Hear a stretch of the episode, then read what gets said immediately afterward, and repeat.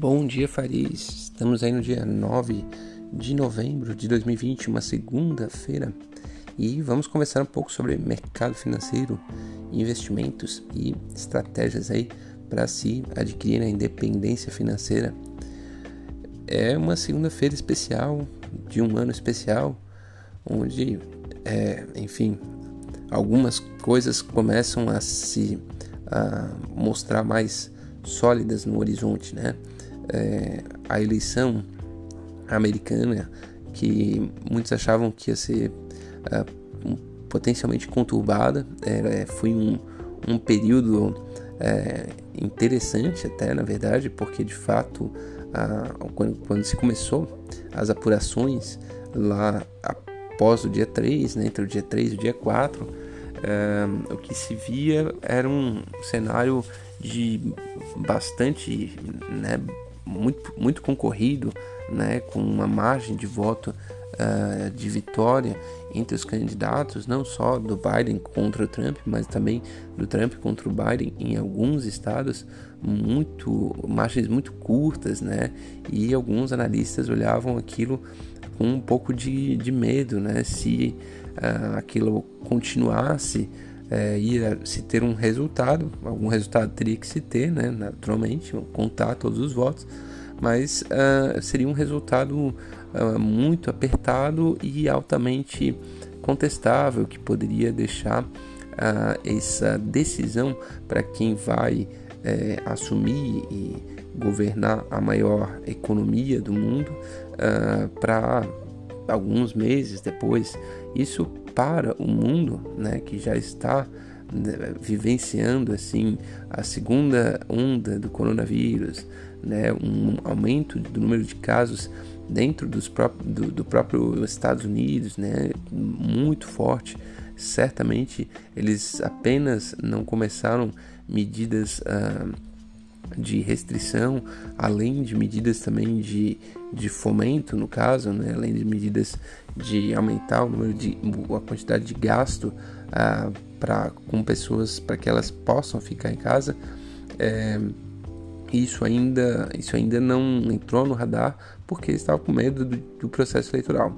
O que, que aconteceu? Aconteceu que a realidade é sempre um pouco diferente né, do que a gente das expectativas do, do que do que se imagina. O, o Biden ganhou em estados chaves que nem estavam muito no radar né, de que é, seria vitória americana ali. Existia um ou outro analista uh, imaginando isso, mas uh, não era muito forte. Uh, e ele ganhou então com uma vantagem também é, bastante expressiva, né? Bastante expressiva. Por enquanto, já com 290 é, delegados. Ainda tem um estado da Geórgia que está aí sendo processada a, a conta, a, com as contas lá. Isso poderia inclusive aumentar, né? Mas o necessário, né? Só para caso alguém não saiba, é o necessário para ganhar a eleição americana é 270 delegados, então já tem uma, uma folga bem razoável. Essa folga poderia inclusive aumentar. É, então não tem muita conversa, né? Realmente a chapa democrática uh, do Joe Biden e a, a ex-senadora Kamala Harris são os dois uh, vencedores e vão uh, governar os Estados Unidos a partir do ano que vem. Isso já é favas contadas. Como é que o mercado reagiu a isso? O mercado reagiu bem, né? Uh, existia, sempre existe muita fala é, de, que, de como é que vai ser, porque realmente o Trump estava é, fazendo uma gestão muito pró-mercado, mas além disso também uma gestão muito uh, de, de, de, fechamento né, das cadeias uh, internacionais, internacionais de uh, comércio. Estava querendo trazer eh, unidades de fora dos Estados Unidos para dentro dos Estados Unidos. Isso estava realmente acontecendo.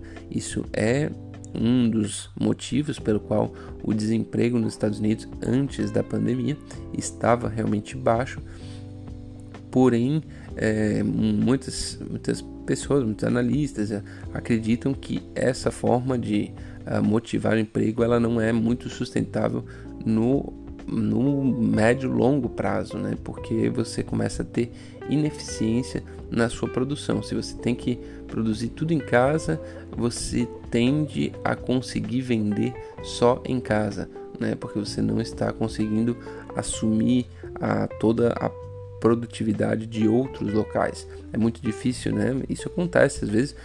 Você consegue fazer tudo bem em casa, né? Mas hoje com o mundo tão globalizado é muito normal que a, né, o Brasil tenha o, o aço mais barato, o outro tenha é, o, o, alumínio, enfim, e a, e a grande empresa junta tudo e produz em determinado lugar, que pode ser os Estados Unidos naturalmente ou outros lugares também, né?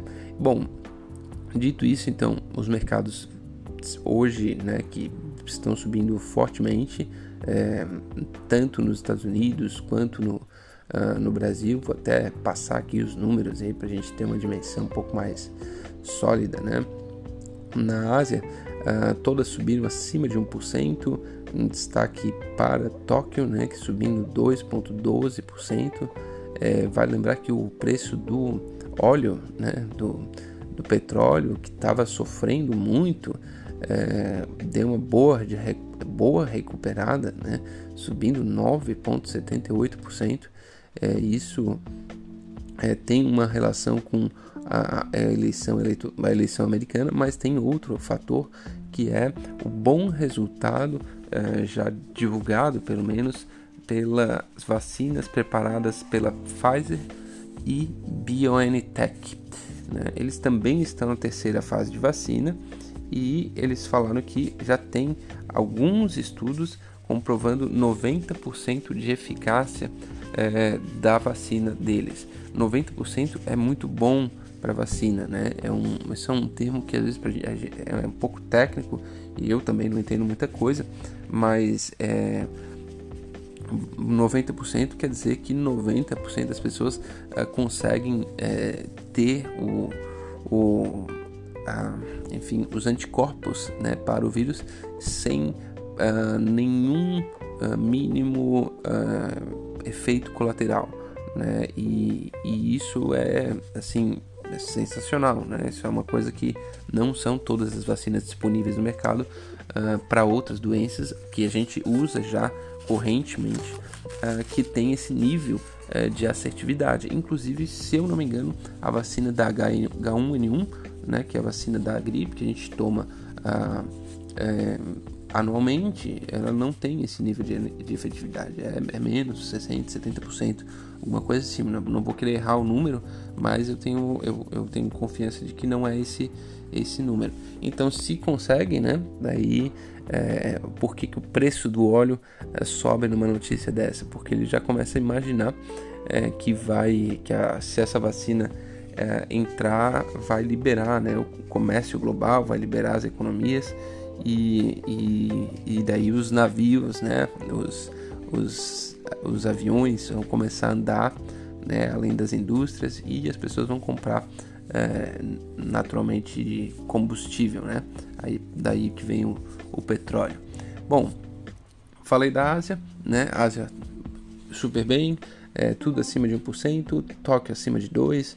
É, vamos para Europa, né? Europa, os mercados também é, disparam até num negócio meio frenético, assim, tudo acima de 5%, né? Mesmo a Europa estando numa situação é, complicada, a, a a, notícia da vacina pegou assim absurdamente bem. É, até me preocupa quando né, subindo aí Alemanha 5%, França 7%, é, né, é, Inglaterra 5%. É algo bem, é, bem forte, né, bem emblemático, mas tomara que é, esse, esse antecipação que o mercado sempre faz das notícias, depois ela seja confirmada, né? Porque se não é confirmado, depois cai tudo de volta. É, o, é, a, é, a, é a perspectiva do mercado financeiro, né? Uh, nos Estados Unidos também já está é, previsto para subir aí 500, 400, 500 pontos, né? Ainda não abriu o mercado lá. É, falar um pouco de ouro, né? Ouro está caindo, né? Caindo razoavelmente bem, por quê? Porque ouro é, é, um seguro que talvez não seja necessário, né? Se tiver um mundo aí com vacina e as coisas andando bem, o ouro, é o papel dele de seguro acaba não sendo tão uh, necessário assim. É, bom, dito isso, acho que a gente já sabe quem vai ser o próximo presidente dos Estados Unidos.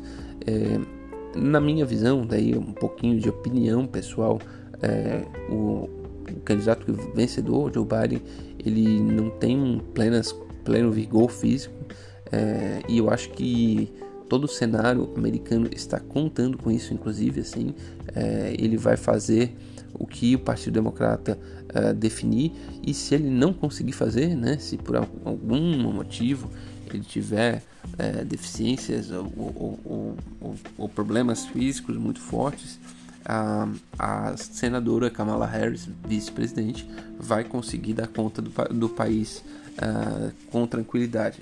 Esse é o cenário que uh, eu acredito que o, se está postando com mais força, né? É uma coisa um pouco é, é um pouco diferente, né, do que do que se imagina em outros momentos, mas eu acho que nessa eleição isso está contando bastante. Se a senadora, uh, se o vice-presidente não do Joe Biden fosse um velhinho mais senil que ele, talvez a bolsa não estivesse subindo da forma como está subindo.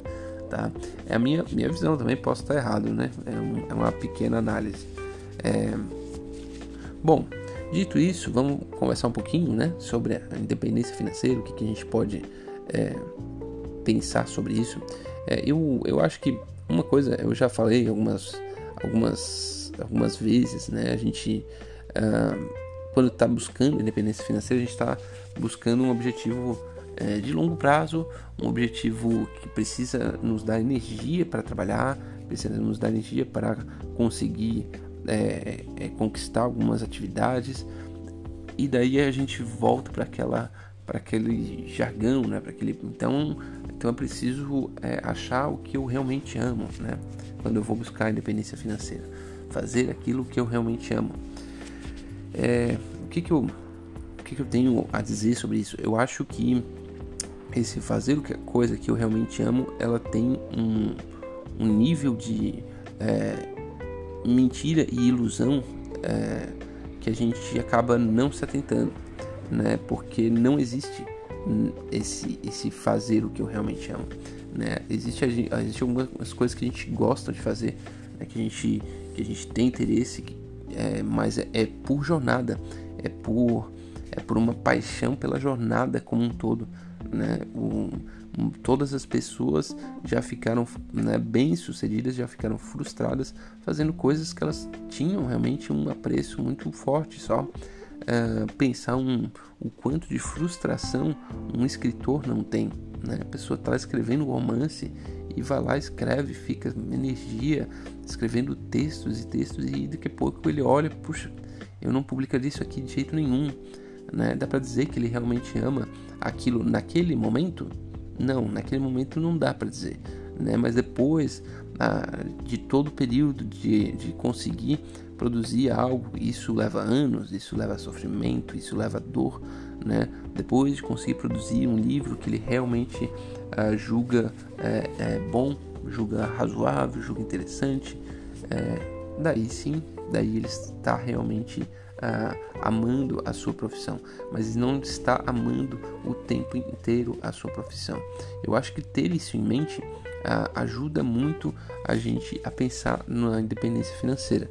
Né? Eu acho que a gente buscar coisas que a gente tenha satisfação, que a gente queira uh, compreender e chegar mais perto uh, de, de, conhecer mais, de, uh, de se inteirar, né, de entender o funcionamento e também que dê dinheiro. Né? Vamos lá, vamos falar a verdade, né, que se a gente está querendo adquirir independência financeira, a gente precisa de algo que contribua para o nosso crescimento patrimonial. Se você tiver alguma atividade que está apenas destruindo o valor do seu crescimento patrimonial, é, você não, não vai nunca né, chegar à independência financeira. Então, eu, eu quis trazer nessa, nessa reflexão aí sobre independência financeira é que é, fazer o que a gente gosta, fazer o que a gente ama é algo bonito, é algo legal, mas isso não é uma constante, né? É algo, é algo que acontece ao longo da jornada e tudo que você fizer, não importa quão lindo seja, em muitos momentos vai te trazer sacrifício e frustração. Né? E se esse sacrifício e frustração for maior do que a sua vontade de continuar, daí é, talvez você realmente esteja duas coisas. Ou você está muito fraco, e isso é uma coisa para a gente sempre se analisar. Estou muito fraco porque eu não aguento essa quantidade de sacrifício ou rejeição, ou o objetivo realmente está ruim. E é sempre difícil de, é, de, de é, separar as duas, mas a gente precisa ter maturidade de se autoanalisar, né? E isso é completamente necessário para a gente poder alcançar aí a tão uh, sonhada independência financeira.